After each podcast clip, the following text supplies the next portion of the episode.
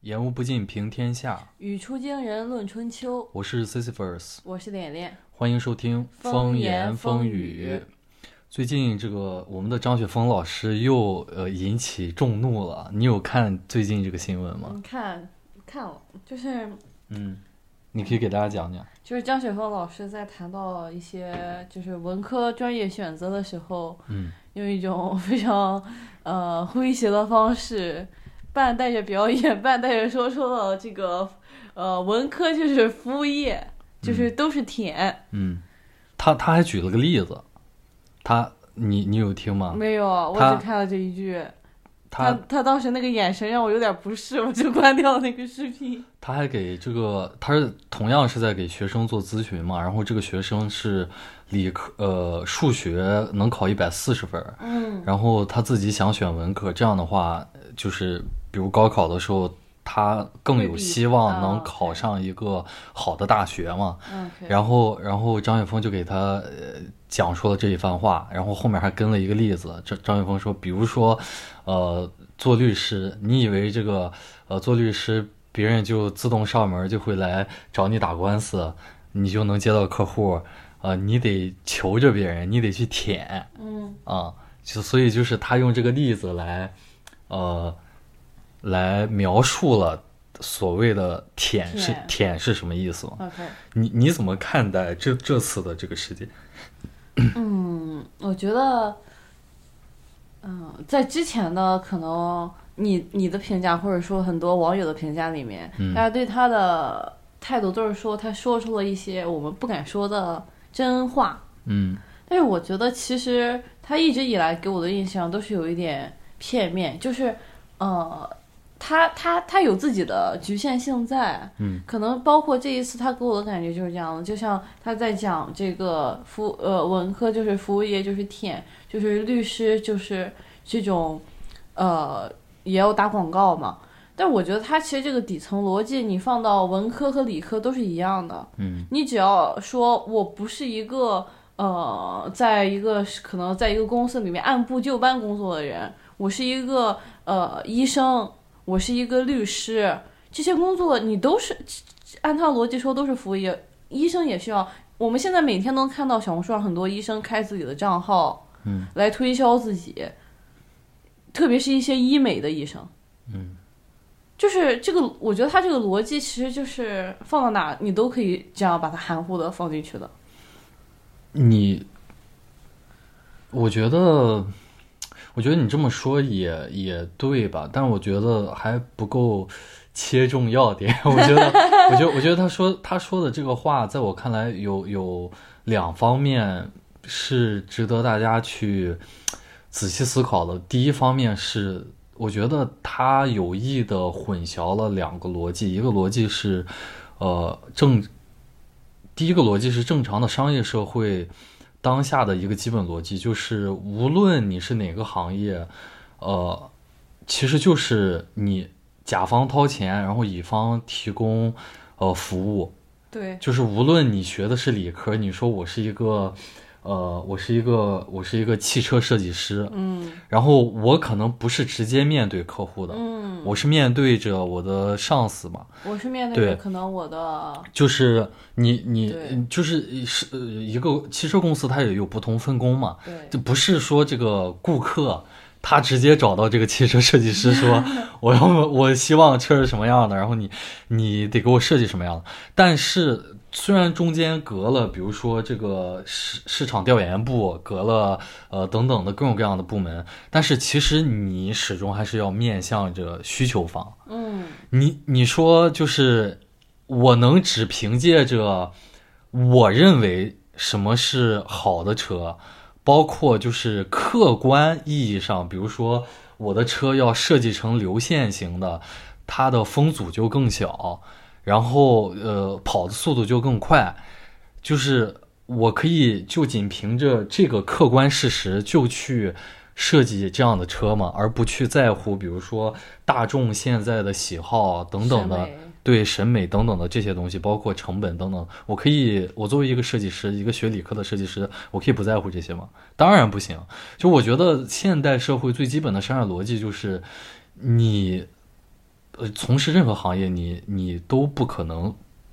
不所谓的舔。而且就是 你，你先让我讲完这是这是第一个逻辑。那他把什么逻辑和这个商业逻辑混淆了呢？我觉得他把呃，就是很传统的在中国，甚至包括一些其他的国家存在的主奴逻辑给混淆了，就是主子和奴隶的这种逻辑，就是主子无限的给你提一些呃。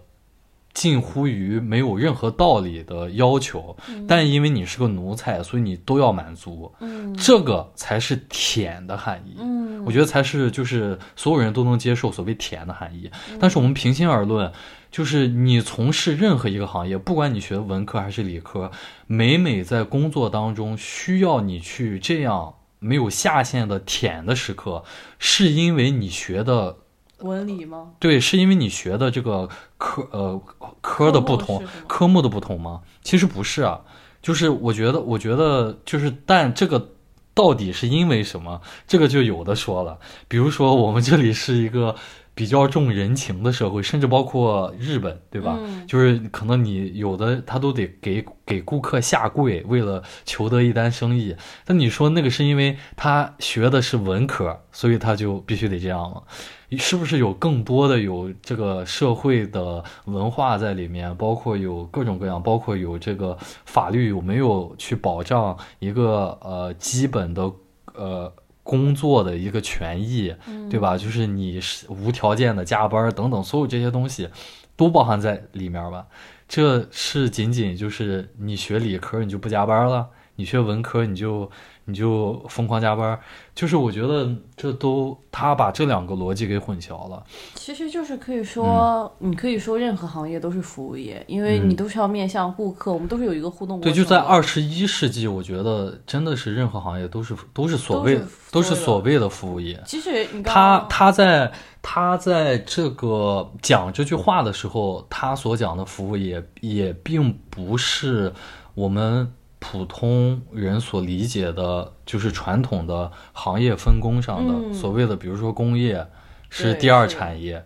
业农业是。第一产业，然后商业是第第三第三产三产业，他也并不是在讲这个东西。他所讲的服务业，其实我觉得，因为他后面讲了这个例子嘛，就是说你要去所谓的跪舔的这种，我觉得就有点混淆了我刚才说的这两个逻辑。这这这是我讲的第一点。第第二点就是我觉得是，呃，他所讲的呃文科的现在的这种现状，嗯就是其实大家也都懂，就是嗯你学文科不好找工作，嗯，这是这这是是真的事实，这是真的铁是。但是在在当下以及可能的未来，其实你学什么都不太好找工作。就是就是你大学毕业，其实无论你学什么都不太都不太好找工作。在呃我们上学的那个时候，最火的专业是计算计机。算机现在计算机好找工作吗？对吧？还就是好找不不不不不，就是你看那个呃，动不动现在这些所谓的大厂，他们也在裁员，就是、嗯就是所谓的好找工作的这个标准也不一样，就是就是在当时我们呃那个时候大家所认为的说好找工作，是因为有各种各样的那种福利和条件比较不错的呃互联网公司。那个时候他们风头正盛，嗯所以会觉得说你去学计计算机好找工作，而不是因为说你学个计算机，比如你可以进一个我邻居开的一个小的互联网公司，这个算好找工作，不是这样的，而是因为有很多这样的互联网大厂，然后，但是现在这种情况变了，现在现在这种情况就是不一样了。其实你学呃理科和文科，好找工作的这个程度都变难了，然后这一点，他在这方面其实就有一点儿怎么说，就是有点儿片面。但是更片面的点其实是文科，他的就是他所呃炮击的呃文科无用，这种文科无用论真正出错的点，就是说真正出问题的是我们这里的文科教育，但是在他的这种呃炮轰下，会让本来在我们这里就呃大家就就觉得文科无用论，就觉得文科本身就是无用的。嗯。然后在他的这种渲染下，反而会让我觉得是在加重这种片面的认知的，就是就是可能我讲的还不够清楚，就是我呃我觉得就是在当下这种呃无论是文科难找工作也好，还是包括他之前炮轰，比如新闻专业呃无用论等等的，真正出问题的不是这些专业本身，而是在我们这里这些 这些专业出了问题。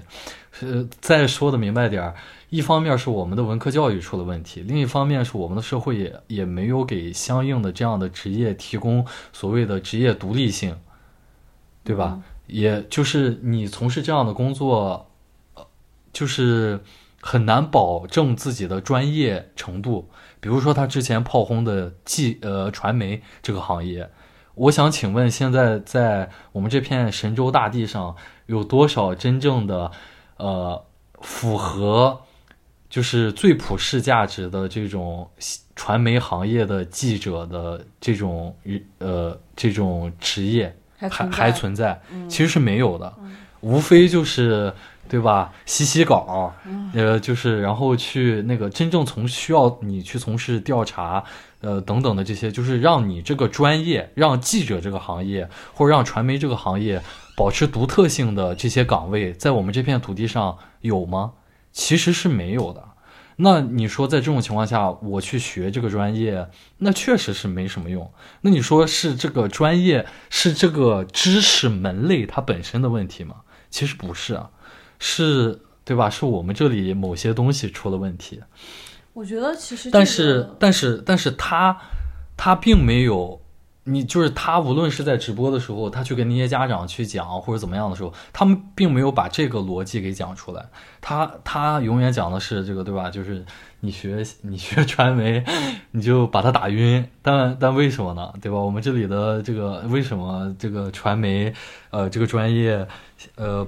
半死不活的，对吧？他当然他也没有义务去给你讲。我觉得其实这个完全没有必要抨击他，就是对于他来说，他的工作是帮你来。选一个专业，对于这些家长很不很大一部分会寻求他的帮助的家长来说，嗯，他也不是有能力改变这个现状，或者说无论我孩子学的是什么，我可以帮他找到合适工作的人，嗯嗯。所以说，对于他们来说，他没有必要解释这个问题，嗯，他只需要告诉他你别学这个就行了。我觉得，我觉得看你站在哪个角度看吧。你如果只只把它当做是一个。呃，就是考研考研辅导老师的话，那这么说无可厚非。但是同志愿辅导老师。呃，对，呃对，但是同时，呃，他身上又有一层这种呃公共传播的属性在他身上。嗯，这一点是你没有办法回避的，而且你能从他身上看到，他也在很主动的去呃。去追求或者去维护这一层身份在里面，比如说他会主，他之前他主动去跟那些，呃，就是这叫什么新闻传播学院的教授们论战，对吧？他说就是你们都说我说的不对，不就是怕我砸了你们的饭碗吗？或者之类的这些东西，那你竟然也能意识到自己说的一些话成为了公众讨论的。公共议题了，那那那你说，在这个时候，你有没有义务去把一些话讲透？当然，你你有权利不这么做，但是我觉得就是这就有点揣着明白装糊涂了。这这是我有点就是我个人会有点看，呃，就是我觉得不太好的地方吧。我觉得现在这种营造，就是呃，无数个像他这样的人营造出来的氛围，是在加深我们这片土地上对所有的文科学科，就是对这些文科知识本身的偏见，就是加深了这种文科无用论。但是大家请不要误会，我也觉得就是在当在当下我们这片土地，我们所提供的文科教育是无用的，但这个并不等于说文科。的这些知识对于一个社会或者哪怕对我们这个社会是无用的，这两者是不能划等号的。就是，呃，我有看这个一个很著名的一个媒体人马马这个马马马前卒，对吧？他他也做了这这他也做了就是相关的讨论，然后他在里面讲说，在当下、呃我们去对呃这个他是无条件支持张雪峰的，他说在当下我们对张雪峰进行道德和呃哲学上的批判是没有意义的。啊，他说，因为在我们这里，这些文科的职业，文科就是毕业之后所能从事的职业，他们都没有呃这种呃就是专业呃独立的专业性。嗯啊，然后他也举了这个例子，就是比如说记者呀等等的这些，但是我觉得这并不是就是对张雪峰进行呃所谓的哲学批判没有意义或者道德批判没有意义的一个借口。我觉得就是他还可以把话讲得再透一些，是谁让我们这里的文科教育没有呃文科教育也好，包括这些职业也好，没有独立性的？是谁？你你先听我讲，是谁？那为什么马前卒他不敢说出来呢？他没有把话说到最最透呢？那同样就是他不敢把话说到最透，那张雪峰为什么也把话只说一半，不说到最透呢？那就是，呃，我们刨去不问这个为什么，那就是他们这些人都不把话说到最透，甚至我觉得马前卒那个也算好一点吧，他至少有说出来，就是这个为什么，就是我们这里的呃文科教育就是受大家的鄙视，对吧？那像张雪峰这样的，他就是很笼统的或者很片面的，就是呃攻击整个就是文科学科本身的话，那带来的后果还能让本来就已经失去这种独立性的这片土地的人们，就是还有变好的希望吗？当然，这个责任也就是本来也不应该他承担，但是如果这就好比一个人已经对吧被人捅了好几刀了，然后你再过来捅几刀，当然这个最开始捅刀子的不是你，但是你就一点责任都没有嘛，对吧？就我包括我看另一篇文章，他讲说晚清的时候，其实中国和日本是同时派出留学生出洋留学的，但是中国的留学生对吧，只学这个怎么造船，怎么怎么就是学这些理科的知识，但是日本他是同时都学嘛。那就是，其实其实这也是我觉得这个道理，就是大家其实也都懂，就是真正的让一片土地上能够产生不断的技术创新的土壤，就是就更重要的是这些土壤怎么把它培养起来。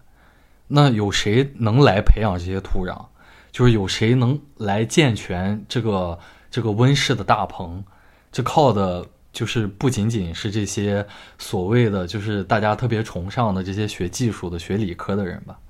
当然，就是在我们本土去学这些，比如政治啊，或者学哲学的这些，目前确实也难堪大用。但是我们应该反思，怎么样能够让他们堪大用起来，而不是一竿子把这些学科就是打死，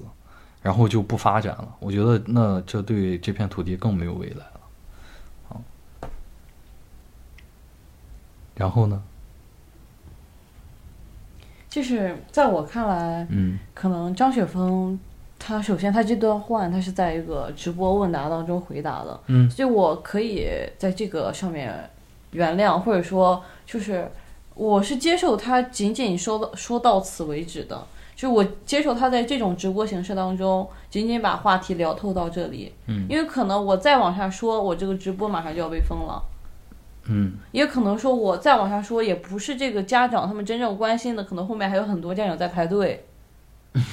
你懂吧？就是我我是出于各种理由，我是可以接受他在这个直播当中仅仅聊到这儿的。嗯然后，其实我对于他这个，无论是他之前还是现在吧，他的无论是他火，他说的对，还是说现在就是他的争议，有人觉得他说的错，我觉得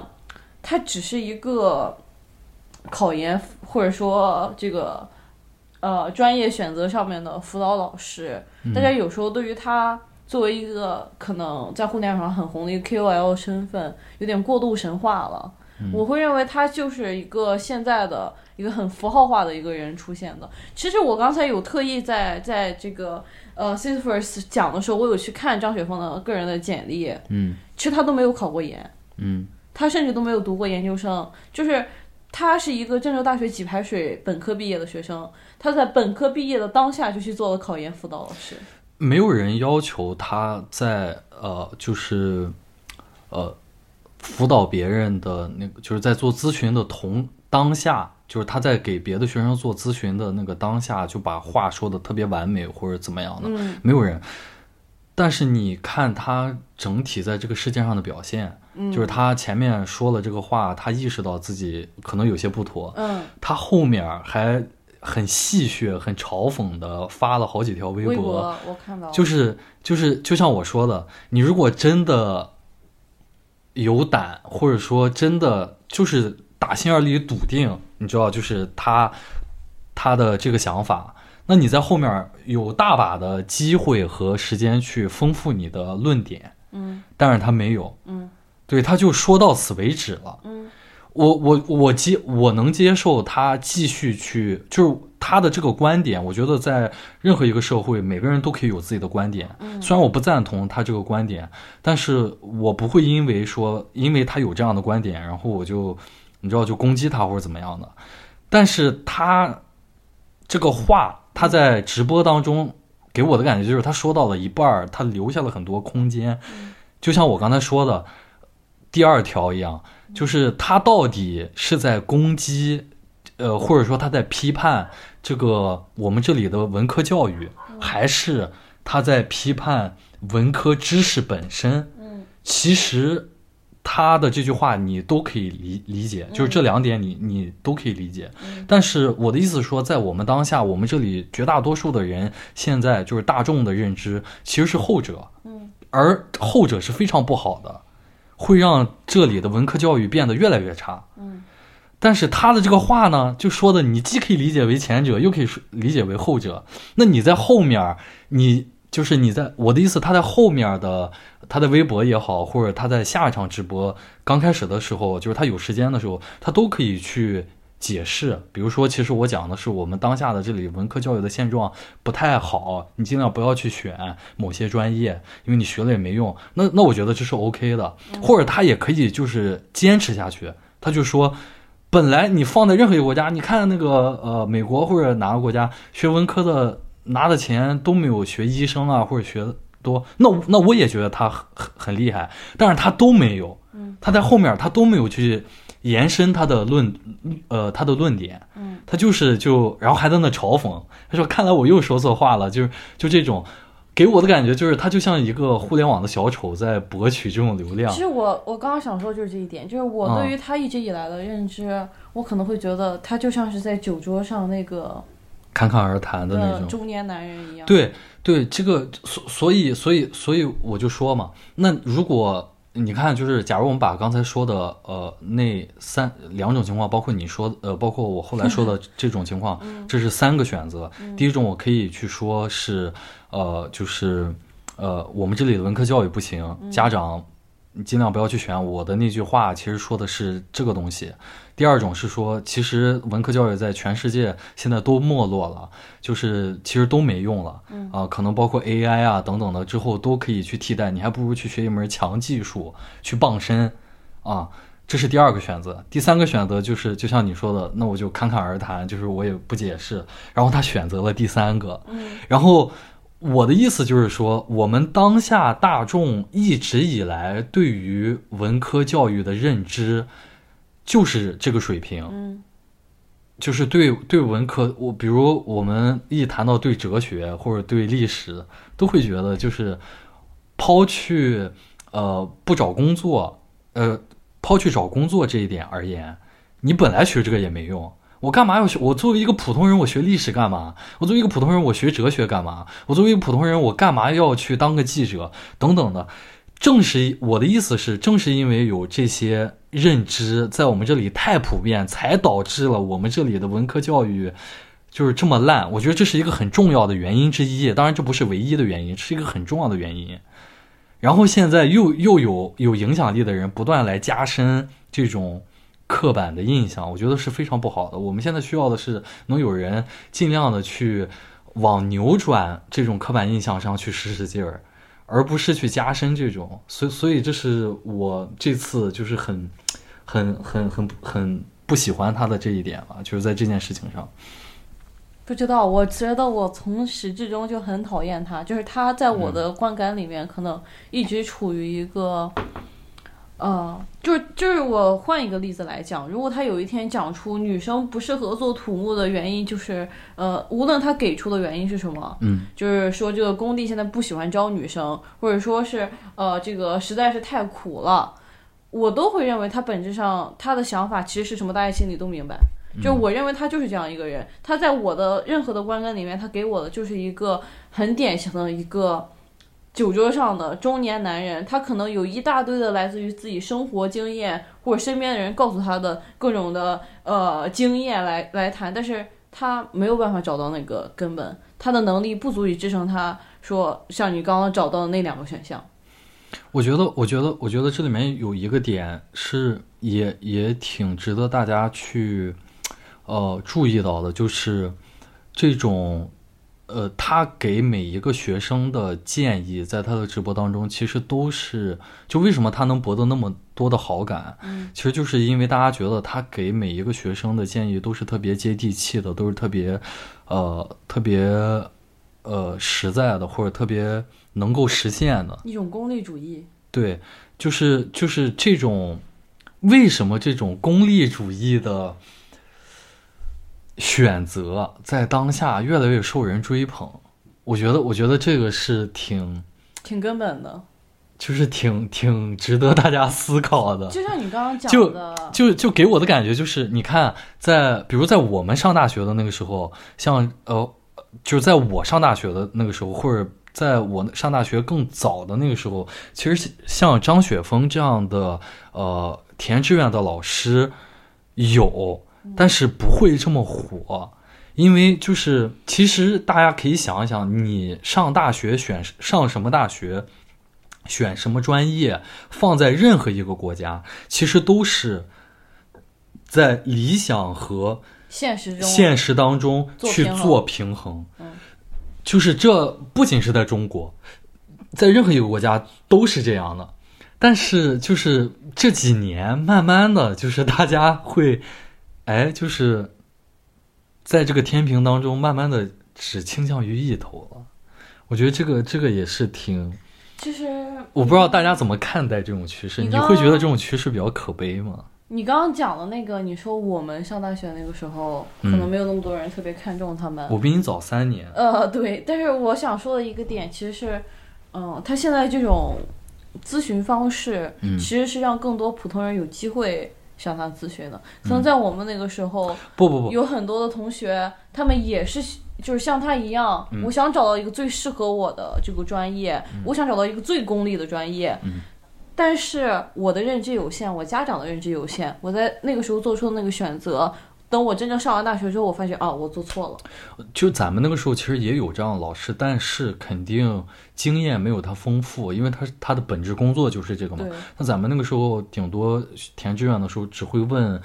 咱们的班主任，或者是就是那种老师。我那个时候已经有这个老师了，但是收费很高。哦，我我就说，就是我我上大学那个时候，就是一般就是也就是问。就是学校里的老师，他会去给你建议，但是就是其实本我的意思说本质其实是一样的，就是他们干的事情只不过水平有高低，但是就是你看那个时候你的班主任给你的建议，你也不会奉为圭臬，你只会拿它做参考意见。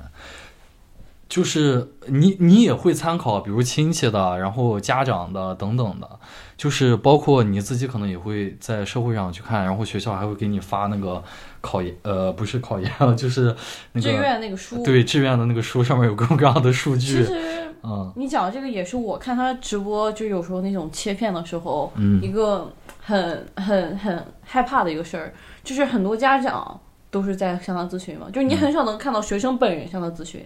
啊，你看到大部分都是家长上的咨询，告诉他啊，我的孩子特别想学什么，你说这个好不好？嗯，就是这个事儿在我看来特别可怕，因为我妈就是一个这样的人，然后我也能感受到这种，就是，呃，家长他其实是很关心你的，他想要知道，因为他对这个事儿不了解，他想要从外界来帮你寻求到建议，但是这个建议可能跟你学生或者说这个孩子他本来的意向是天差地别的，这个不重要。这个很重要啊。不不这为什么不重要？这个这个在中国的家庭观念里面根本不重要，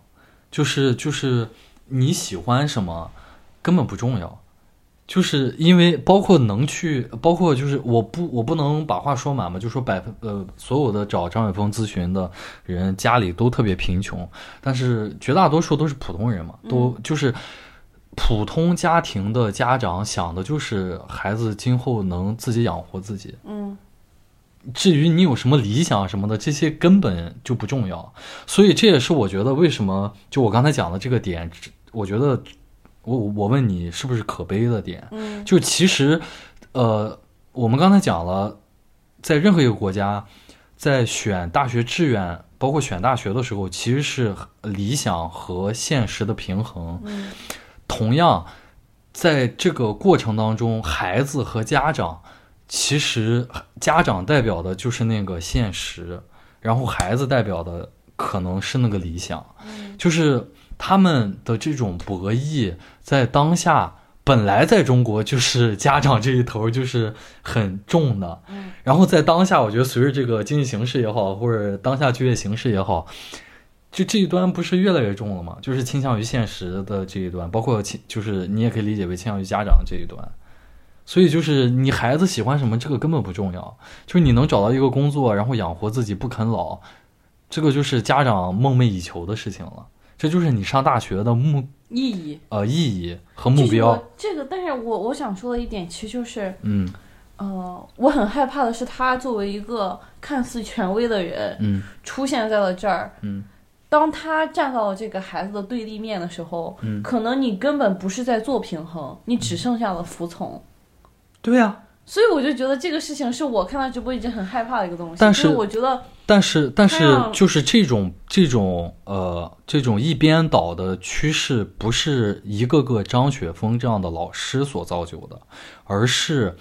这个社会现实和我们这里的文化所造就的。所以我刚刚想说的就是他这种他的直播的这种，嗯我刚刚讲的这种风险，或者说他也可以说是他直播本来就是要做这样一件事儿。嗯嗯所以说，在他要做这样一件事的时候，他说出那样的话，是一点不让人意外的。嗯，这就是这就是他的整个人的调性，他的形象就是这样子的。我觉得他不在乎那些意义，他不在乎这个社会到底是什么样子，他不在乎我们到底想要一个什么样的社会，他只他只在乎我现在当下立刻给你的一个反馈。而且其实说到说到这个点的话，我也有点释然，就是其实错的也可能也不是对啊，我刚才不是不是你，你听我讲完，就是其实可能错的也不是我们没有办法把真正的这些错归到一个张雪峰身上，就是我们应该反反思的点点是为什么有不是，我们应该反思的点是说，为什么学学文科，在一个社会竟然能变成理想的代名词？嗯就是这不应该是这样，就是本来你学这些东，就是就像我说的这些东西啊，它是切切实实、切切实实的在造福或者在影响着这个社会的方方面面的。按理来说，一个正常的社会是离不开这些东西的，但是在我们这里好像变成了什么有钱人的有钱人的孩子才能学的这些东西。你说就是。他一步步沦落至此的这个过程当中，有没有张雪峰们的推波助澜？就还是我坚持我的那个观点，就是大家的这个社会的这种社会的偏见是被大家共同塑造的。我也在塑造，脸脸也在塑造，张张雪峰也在塑造，我们的爸妈都在塑造，所以每个人在这里面都有自己的原罪，但是。就是我，所以我们都得反思，不是是就是为什么一步一步的到这种程度了？就是你没有办法给这个东西嗯归因到我们身上。其实我觉得，就是你可以说我们每个人都是他的这种之后的后续的推手，嗯，但是这个事情是怎么开始的？其实不是张雪峰，不是这种偏见本身。不，每不不，每个人都在这其中扮演了自己推波助澜的角色。就是房间里的大象，我们现在不能聊，对吧？就是到底是什么 让这个呃文科教育失，包括文科职业丧失了他们独立性？当然有一个最主要的原因，嗯，但是就是，对吧？普通人有没有他的平庸之恶呢？那而且这还只是普通人。那你说，相较于每一个就是，对吧？我们的节目才几千的播放量，相较于我们这样的普通人来说，张雪峰、动轴这样几十万观看的这种社会公众人物，他有没有他的不平庸的恶呢？对吧？当然，你说，就是还是话说回来，那个恶是主要的原因吗？我不认为那个是主要的原因，但是就是这些东西都是一步步把，就好像那个猫把那个杯子放到了桌子的边缘，然后猫一点点的去推它。最开始可能是我把桌子放，我把杯子放到桌子边缘的，那这个这个最主要的原因当然是我了，就是这个罪责当然是我了。但是有个小猫，它的那个手贱，它老推它，那个猫它也有它的原因在里面呀。这个这个这个这个桌子也有它的原因在里面但是你。没有办法怪他。嗯，这就看因人而异吧就是我觉得其实真的是在我的眼里，我会觉得这样，就是、嗯我一方面，我刚刚像我说的，就是我会觉得，呃，张雪峰他在推动这个事情，嗯他作为一个看似权威的存在，他给了一些家长更多的坚信的东西，嗯就是这在我看来是一个很可怕，或者说很很让我感到这种恐惧的事儿。但另一方面，我又觉得好像对于大部分的普通家庭来说，他们也没得选。嗯他们也只能尽力的不被这个社会所抛弃。嗯，是这样吧？就是你只能说，他们不是主动的去做那个推手，而是在他们后面有一个特别大的手嗯，推着他们的小手往前推。是这样的。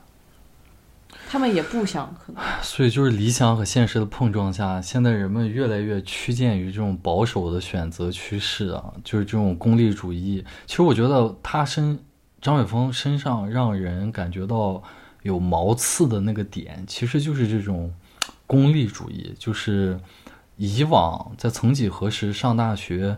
好像是带有一点那种梦幻梦幻色彩的，然后就是被他呃给你知道，就是完全的给功利化了嘛，嗯就是呃不也不是被他功利化了，是在他的直播当中。完全揭露出了。呃，对，在他的直播当中，整个怎么选学校啊等等的这些是一个完全功利化的过程，可能会让人觉得不爽。但是确实现在的社会现实就是这样，你就算说实话，你就算是像就像我们刚才说的嘛，你就算是像他这样完全的功利化，说不定等你读完那四年大学，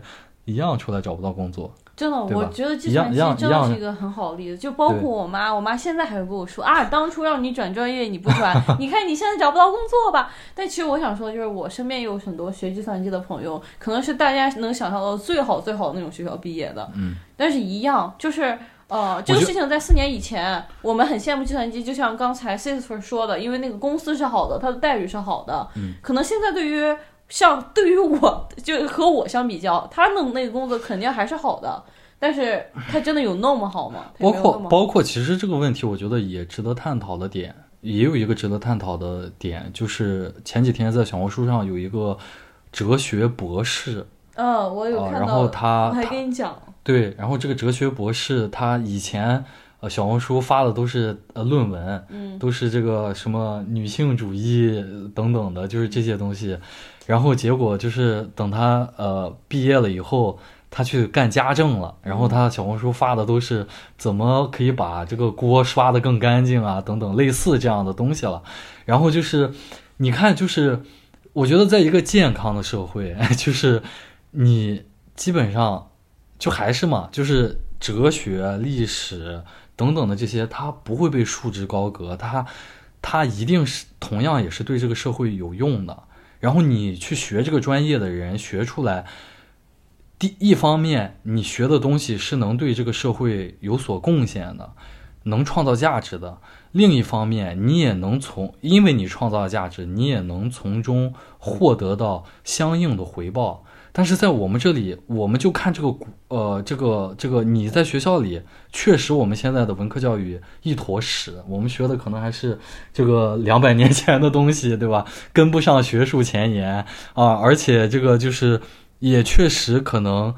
满足不了社会的需要。有有有的文科教育，大部分的文科教育。然后另一方面呢，是这个就是我学出来之后，这个也参与不了社会竞争。其实你刚刚讲到这个，我啊。突然想到一个，可能确实是文科本来会有的缺陷，嗯。就是相对于理科来说，文科的价值确实很难得到一个准确的衡量和回报。即使我有一个很大家都，就是我即使是一个很有成就的一个社会学家，嗯。一个呃一个这种心理学家，可能我有一套这取决于这个社会的氛围是否宽松，是否是否是否就是是否宽松。我只能找到这这样这样的一个词儿了，就是说就是说实话，我们的社会还不够多元，不够宽松，就是我们这个社会。不觉得我们需要心理咨询师，不觉得我们需要这个社会学社会学家，更不觉得我们需要调查记者，更不就是那大家都不觉得需要这些东西了，那你还去你学就是对吧？就是、嗯就是你这个想要给他们付钱，不不，这个社会都不觉得需要这些东西了，但是他真的不需要。就是我们我们我我们在现实生活里面，我们的表现是我们不需要它，但是我们在大学里面又得做做样子去设置相应的学科，对吧？无论是出于这个学校，他要去评这个。呃，就是 QS 排名也好，还啊是去，还是这个还是去获得这个，还是去获得一些补贴也好，对吧？他他要他还要去弄这些东西，对吧？那那那到头来就是都不讨好呀，就是就是也会导致这些学科就是的发展后继无人，因为你这个学科在实践当中得不到补充，得不到发展。这些学科就没有实践。对呀、这些学科就像很多可能朋友也在我们国内学过一些相关的学科啊，无论是什么这种传媒。这种其他的这种社科类的，我们除掉律师和这个会计这种啊，嗯，就是我们单讲这种社社会科学，你可能学过政治之类的，嗯。呃我们平时学的都是什么理论、历史，我们很少能见到真的带你去实践的文科专业。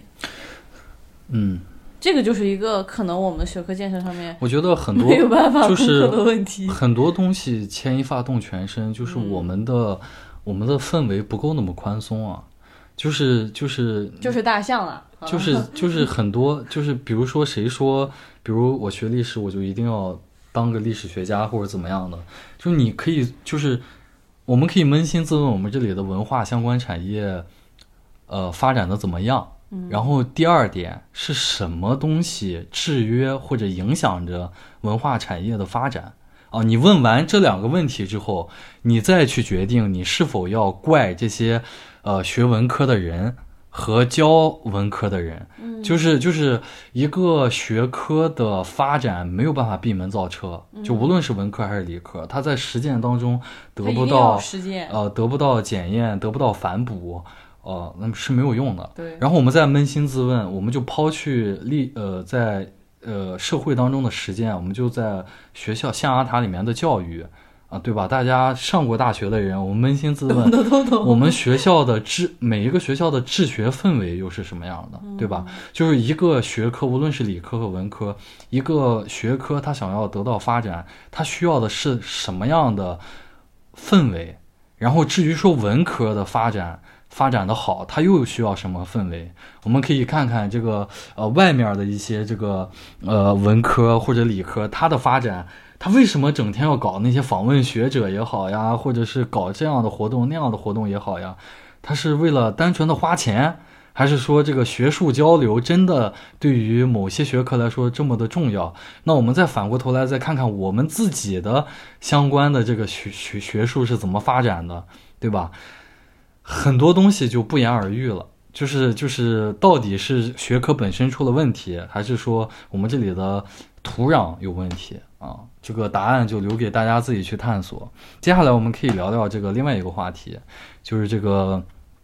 同样也是直播界的一个红人啊。这个我们以前节目是不是讲过董宇辉？是你以前好像给他花，是吗？嗯，就是你以前干的。啊，那。那怎么我夸夸董宇辉还不行了？夸夸嗯，这个就是我们可以聊聊这个董宇辉最近这个呃和东方甄选出了点儿这个内讧，对吧？我看有的媒体是用内讧，有的问题有的媒体是用风波，呃等等的。你怎么看这次的这个事事情？就是呃哦，我我再给大家讲一下，有有这个小编嘛，就是他们东方甄选的小编在这个编剧，呃，在东方甄选的这个呃官方账号里面去讲说，这个披露了董宇辉的那些金句啊，其实是团队写的写的，啊。然后这个呃，包括他们的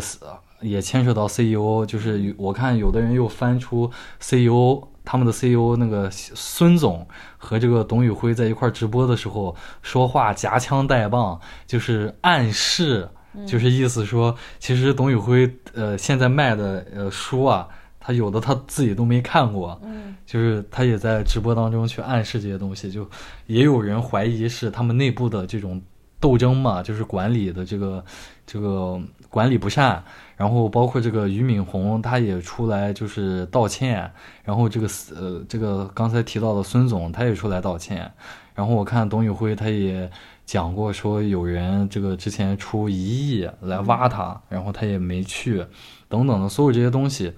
对吧？现在也在进行当中，所以你你你怎么看整个的这个事情？我觉得就是你会倾向于，首先你看这件事情，你会倾向于认为，呃，这是小编心存不满，就是利益分配不均，小编利益分配不均，他觉得这个，呃，我给你当枪手，对吧？然后你挣了那么多，然后我可能分到的比较少，还是说这是他小编经人授意，沦为了这个内部斗争的棋子？我觉得可能在我看来，更像是嗯这个董宇辉分赃不均导致的一系列结果。我不知道啊，这我恶意揣测。我先说啊，嗯就是我会认为这个事件更像是可能上面的人分赃不均，啊那我们就要把某个人踢出去，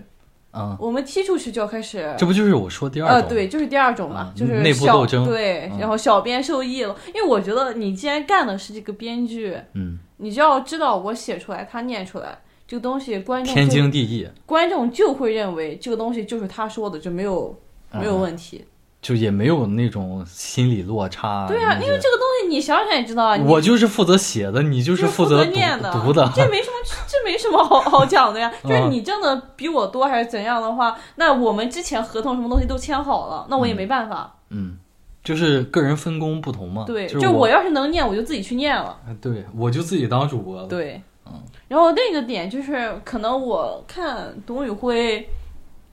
就包括有就是这个讽刺他什么，可能没看过那些书啊什么的。嗯，我觉得就不让人意外啊，就是大家也没有指望这个李子柒天天真的在家里种地啊。嗯，就是，难道你真的觉得他每天就在家里学英语、看书吗？但我觉得其实这一点，呃，对于很对于很多观众来说，可能还真这么认为，啊，那好可怕。就是就是是潜意识里这么认为。嗯，就是我的意思说，其实就我觉得绝大多数喜欢呃董宇辉的观众在看他直播的时候是没有意识到这一点的，就是没有意识到主播的这一层身份，就是他他，他对他虽然夸夸其谈在给我讲这些书啊，然后我也很喜欢啊等等的，但是可能我没有意识到，这对于他来说只是一份工作，他也有他自己的生活，他在生活当中可能也有他自己个人的爱好，他不可能把他就是他不可能早上九点起床开始读书啊，然后读到晚上十点，第二天继续读，然后因为那个星期三有个。呃，这个直直播所以我星期一一直读到星期三，星期二的、星期二的晚上，呃星期三早上起来开始准备工作，对，就是满满的一天。就是就是这是不可能的对，啊，这是不可能的。但是但是我觉得可能很多观众还真的没有意识到，还是咱们洋洋真诚啊，直接给大家推荐自己的写真集，不用读。因为因为其实其实说白了，我们看直播就是其实就是在看主播的表演，就是主播他就是在给你表表演一个人设，这个人设呃可能是比如像小杨哥他那个徒弟是神丑的人设，对。卖丑的人设，然后像董宇辉他是呃给你打造一个知书达理，然后一个文化呃人的角色，一个文化人，而且特别接地气、特别真诚的文化人的角色。这里面的每一个字啊，你注意，这个有文化，每每一个形容词，对，有文化和真诚，这都是他需要做到的。他需要演出来的。至于他本人是是不不是真的真诚，是不是真的有文化，其实不重要。嗯，只要他能够你让人感觉到他是这样子。对，在屏幕前他能够让你信服，这就够了。而且，其实说到底，主播这个行业本就是就是直播这个行业本身，其实就是把主播符号化的一个行业。无论董宇辉他在现实生活里是多么一个有血有肉的人，他可能脾气。他是个直直性子，他喜欢直来直往或者怎么样的，所有这些不符合这个他人设的，的，对，不符合他角色、不符合人设的这些这些部分，都要在他直播的过程当中被剔除的。嗯，这一点，我觉得是由于直播的这种形式，就是主播面对面。面对你这个小屏幕，每一个人都是一个小屏幕，就可以看到董宇辉。他有的时候甚至还会直接和你互动的这种形式，会让你感觉就是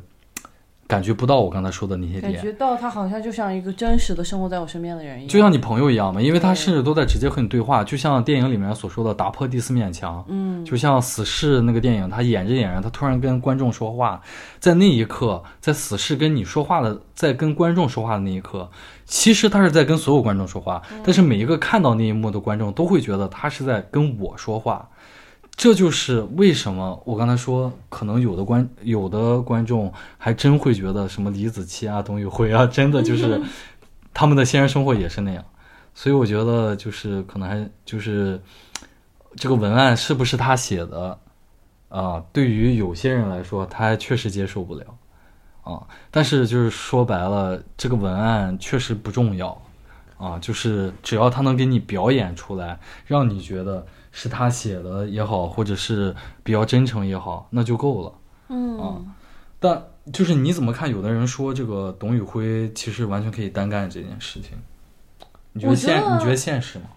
嗯，我觉得他的即使是说他单干，嗯他也需要一个团队，嗯可能你仍然需要有人给你写剧本，仍然需要有人做那个场控，嗯仍然需要有人负责发货，负负责联系商家，嗯就是呃，你指望他一个人说干这些所有事儿是不可能的。但你要说他可不可以自己出来组团队？嗯对啊，组组我我的意思就是这个嘛，就没没有人说我操他一个人要 身兼数职出来单干，就是说他自己出来成立个公司啊或者怎么样的，你觉得这个现实吗？因为你像他就是所谓的网红经济的一个非常好的代表嘛，然后包括像呃李佳琦啊等等的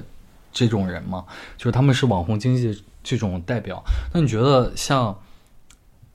董宇辉的不同之处是他一开始是在一个大的一个公司，东方甄选这样的公司。那你说像他现在要脱离这样的公司，自己出来开始这个自己找货源也好啊，或者等等的，然后自己的团队开始搞，你觉得他能保持他现在的这种状，就是这种体量也好，或者这种状态也好吗？我觉得不能，我觉得他的公司其实是他一个很好的平台，就是对于当初的他来说，嗯就我们我们即使他现在已经成名了，他再出来单干，嗯你可能也会在他的无论是他的选品，嗯还是说他个人的一些能力上面，你都能看到更多的局限性。你觉得他的观众不会因此而迁就他吗？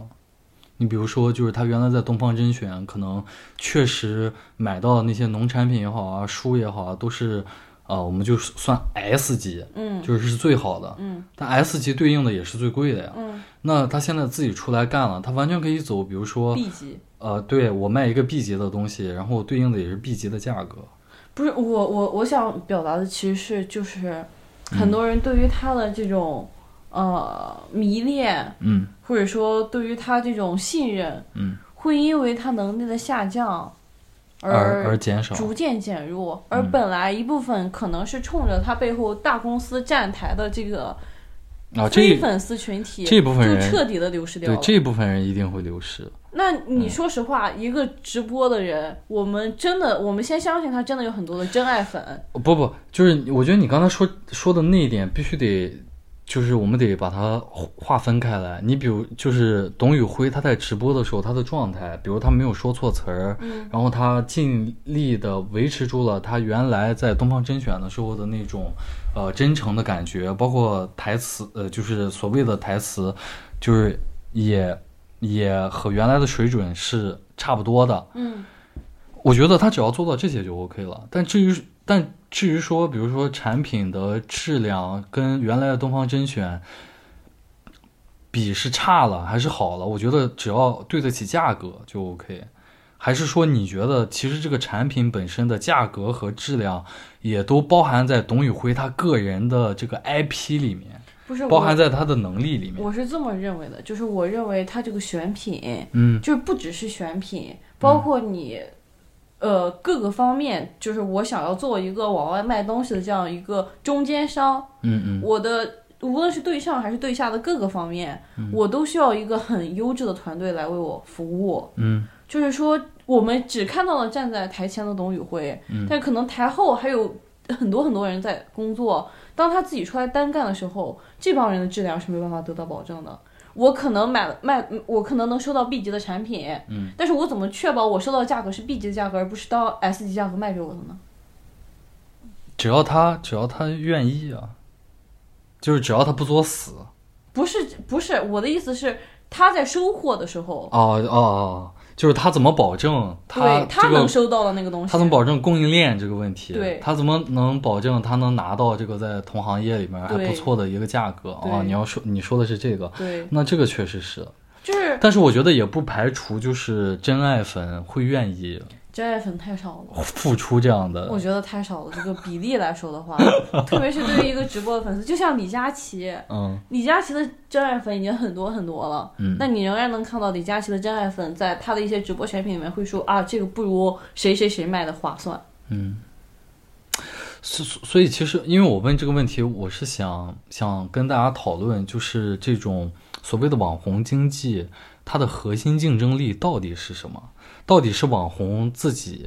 还是说就是网红自己的能力，还是网红背后代表的呃，就是那些东西，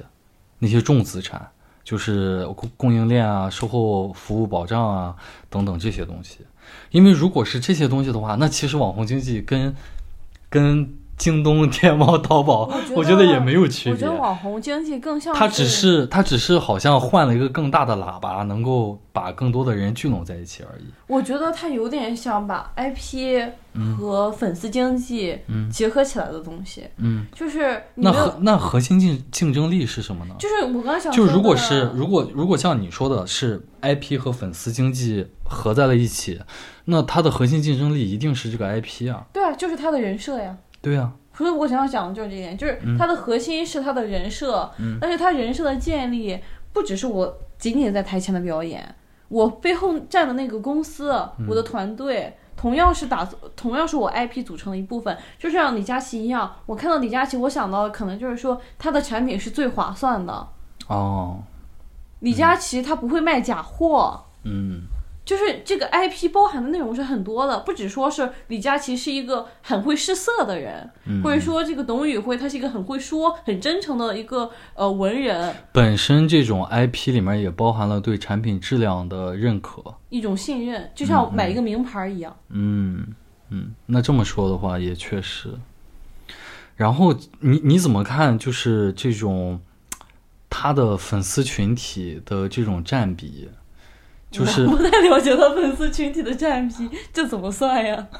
就是我我因为我看了一组数据嘛，嗯就是说这个在双十一期间，呃，像东方甄选他们直播间所有的这个这个这个浏览量，嗯呃，是五百多万，嗯，然后是排到第五吗？还是第四？好像是第第五第就是第六到第第四到第六之间吧，我具体忘了。然后像小杨哥他们是第三还是第二？第然后然后是一千多万，就是他们的一倍。谁谁在抖音超越了小杨哥呀？呃，是贾乃亮吗？还是谁？OK，是个然后就是对，然后所所所以，其实我觉得，就是我们当下的这种主流的直播市场，依旧是一种呃神筹和一种明星效应的市场，就是呃真看直播多的，就是看直播带货多的这部分消费人群，还依旧不是这种所谓的呃希望追求知识付费也好啊，或者说有特别有文化的这种群体。就还依旧是这种，就是我们上上期节目有讲的那个关于网红的那一期讲的，但是嗯，我会觉得可能跟平台也有关系，它是跨平台统计的呀，但是就是因为我会觉得可能在呃淘宝，嗯嗯、没有没有这种明星，嗯 很多明星在淘宝开直播间，包括朱丹还有什么东西，就是我经常能看到，但是他们没有一个人可能说在同时段能超过李佳琦，嗯就是我觉得可能这个跟不同的直播平台也有关系。嗯就像大家去抖音，很多很多用户用抖音的时候不会把它当成购物软件来用，即使它现是一个娱乐的软件，所以它会更神丑，即使它现在有很强的购物属性。嗯嗯。而且我觉得，其实董宇辉他他珍贵的点是在于，他针对的群体看似是一个有文化的群体，但其实是有有一些文，就是对于文化产品的需求，就是这部分群体对文化产品有一部分需求，但是它既有的文化涵养其实又不是很高，所以董宇辉的那些文案才能吸引到他们，包括他的那种真诚。就是你试想一下，一个就是博士或者你知道，就是那种人，包括就是所谓的我们印象里的高知群体，是不太本身甚至都不太会去看直播，我觉得。就是我爱看不太会去看 直播购物。我，是没文化了，我这种人就爱看。是是但是，但我其实想说，就是可能董宇辉，董宇辉的观众，就是可能从他的这个说的那些话里面，嗯我会认为真正认可或者说喜欢他说的这些话的人，其实在我脑海里是有一个刻板的这种画像的，就是我感觉真的就像是可能会在朋友圈里或者在微信聊天里面发打油诗的嗯，中年男性、女性朋友们一样。看，就是不是有很多人讽刺说他的那个文案跟那个读者啊、意林啊，就是嗯差不多嘛。就是我觉得，我觉得他的其实这个定位，包括其实他刚开始爆火的时候，其实是呃，我觉得是真诚这个词要呃大于，就是要先于呃这个文化这个词的。嗯是他的那种真诚打动了就是观众，然后就是让人能够共情起自己小的时候。我记得我我有一个印象很深的，他卖玉米的一个一场直播，就是他用特别有文采的这个这个呃表达，对，对，用特别有文采的表达去勾连起了观众关于自己童年有关这个玉米的这个回忆，对，所所以其实更多的是这种接地气的东西打动了人们，而不而不太是就是所谓的这种有文化也好，或者就是有含，就是它的它的它的魅力可能就在于说，它是一个给大家的印象就像是一个从乡村、嗯从小城市走出来的一个成功了的小镇青年。嗯这这才是他真正的人设，就是我从没有文化到有文化这样一个人。就是很多人可能会觉得他励志，觉得他很厉害的原因，就是他恰恰满足了我们现在的一种，好像是，呃，打工皇帝，不是并不是打工皇帝，而是一种皇帝，呃，你凭借文化能改变命运的嗯一种幻想。嗯，说幻想是不是有点残酷了？呃，反正我觉得是幻想了。怎么读书还不能改变命运了？读书可以改变命运，可以啊，学计算机可以。读读书可以改变命运，大家不要这个因噎废食啊。然后下面最后一个话题是，我们聊点感伤的。这个最近最近有一个非常呃影响深远吧，对对咱们国家影响特别深远的一位女士，一位医生在呃美国去世了啊。这个女士呢，她的名字叫做高耀洁。呃，我其实之前我从来不知道她，然后呃。看到她的看到这个新闻，然后对她有一些了解之后呢，他有让我联想到这个，就是一个特别出名的国内的一个电视剧《大明王朝一五六六》里面的一个中心的一个人物角色，就是这个海瑞。就是我觉得他的人生经历让我觉得他和这个海瑞特别像啊。就是我我不知道大家有没有看过这个电视剧啊，在这个电视剧里面，海瑞。在至少在这个电视剧里面的形象，海瑞，他是一个为了坚持自己的理想和原则，能够牺牲自己的家人和朋友，就是亲密关系，呃，家人的关系，还有朋友的关系，包括你不要提什么这个上下级啊等等，所有的这些关系，他都可以舍弃，只只是为了捍卫自己心中的这个原则和理想。那海瑞心中的原则，在电视剧里面可以理解为大明律吧。嗯。然后在这个呃，他的理想呢，就是为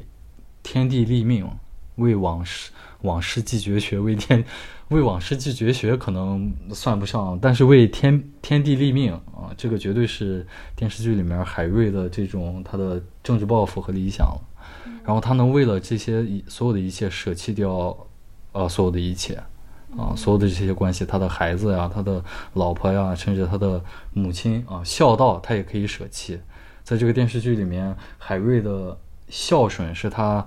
呃，最看重的一件事情啊，比他的孩子，比他老婆都要看重。但是他为了这个他的理想，他也可以舍弃。所以这个高耀洁女士呢，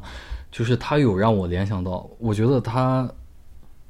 可以称之为她在我心中吧，她是这个当代的海瑞了，甚至比海瑞要伟大的多得多。嗯啊，然后就是你，你可以给大家讲讲这个，就是你看了他的这个故事之后，你的感受是什么？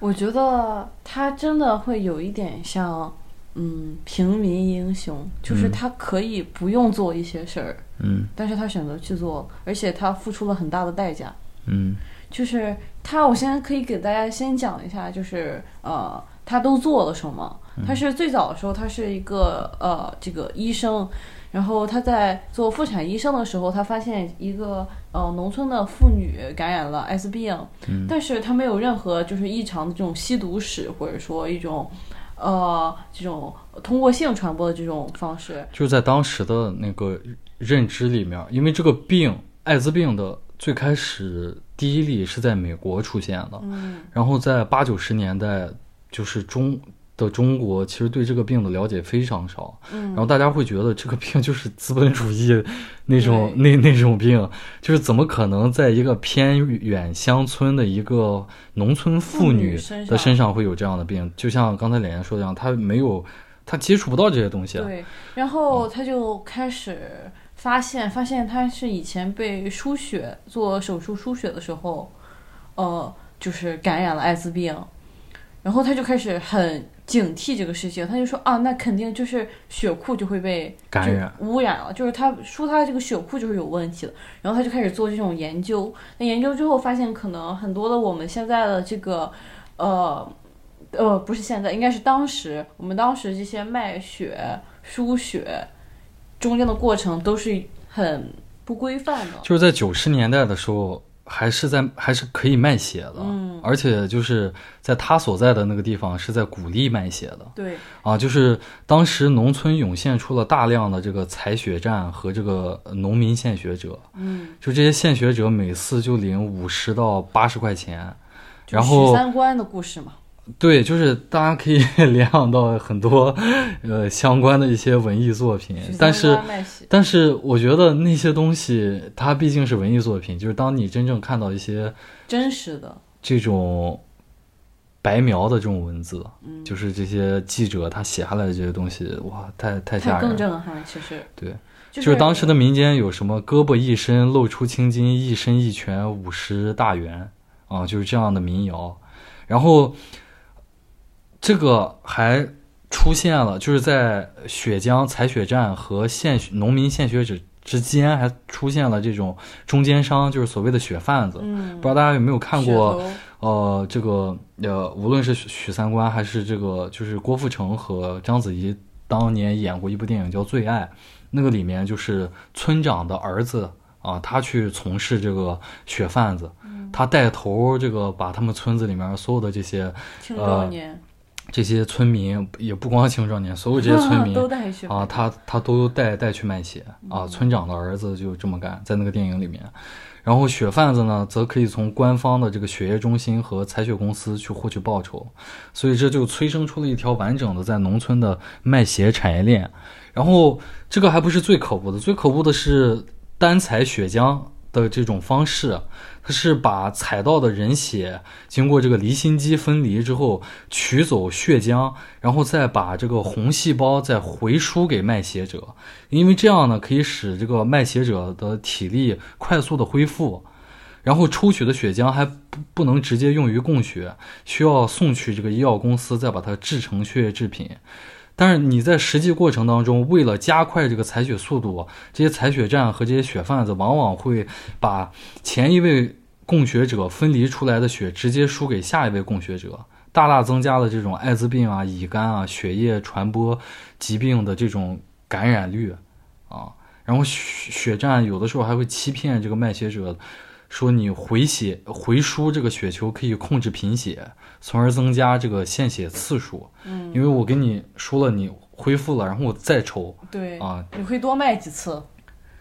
你你光听这一段 描述，你都觉得在二十一世纪很难想象吧？但这个就是二十年前、三十年前发生的事情，嗯，就是九十年代末就是这个发生的事情。我们的这个高爱杰女士，她主要做的其实就是类似于说宣传一下一些这样的防止艾滋病的知识，包括她其实一个很重要的点就是。刚刚 C 的 first 也有讲到，就是我们在那个时候对于艾滋病的认知，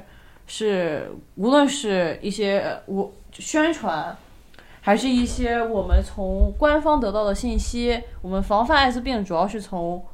毒品，还有这种呃性传播的方式。但其实当时这个高小洁女士就提出来了，说我们这个在不同的国家是有不同的国情，在于我们国家。其实很多艾滋病的真相就在于这个卖血，就在于我们书写和这种就是我们进出的这个过程。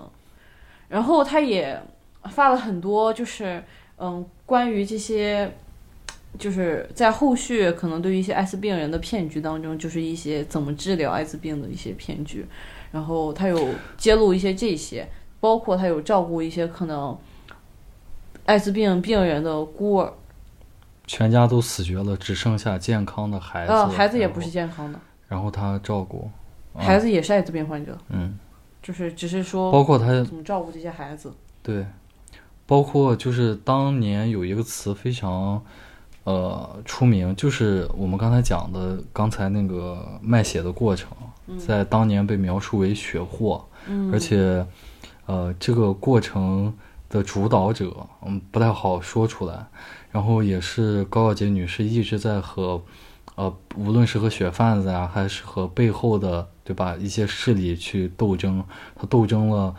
十几年，啊，一直斗争到自己真的是家破人亡，最后家破人亡，在中华大地毫无立锥之地，所以这是一个很悲剧的故事，很壮烈的故事。嗯，然后这个。前几天他在异国他乡去世了啊，这个希望大家也能通过这期节目，就是他的故事和他的经历，非常的呃感人。他包括他自己也曾经被评为感动中国人物啊，也拿过很多国际的奖。如果这个大家能通过本期节目了解到，呃，这样的一个人物的话，这期节目也够了，也值了行，啊，也值了。然后也推荐给大家两部电影，一部是我刚才有提到的这个《最爱》啊，它是由郭富城和章子怡演的这么一部公益电影，也算是，它是讲了就是整个村子都是被感染了这个艾滋病，就是因为卖血，整个村子都被感感染了艾滋病啊的这么一个艾滋病人们自救的这么一个故事，包括也是一个爱情故事。啊，两个两个艾滋病人，啊，这个依旧追求爱情的这么一个故事。然后另外一部电影呢，也是我非常喜欢的一个演员，叫做马修麦康纳啊，他凭借此片拿了金球奖还是奥斯卡奖的最佳男演员，叫做《达拉斯买家俱乐部》啊。这个电影也是根据真实事件改编的，是讲了这么一个艾滋病人。他呃，在美国的艾滋病人，他怎么样去争取到这个廉价的药物啊，然后去延缓这个艾滋病人的这个生命，包包括他自己最后也是善终了，嗯啊。OK，那这么今这一期的这个 风言风语，这期节目就到这儿了，欢迎大家。呃，订阅、转发、收藏、打赏我们的节目，搜索公众号“风言风语”，发送关键词“节目”，收获订阅我们节目的方法，避免失联。感谢大家，这一期的节目就到这儿了，我是 Sisyphus，我是连连。再见，拜拜拜拜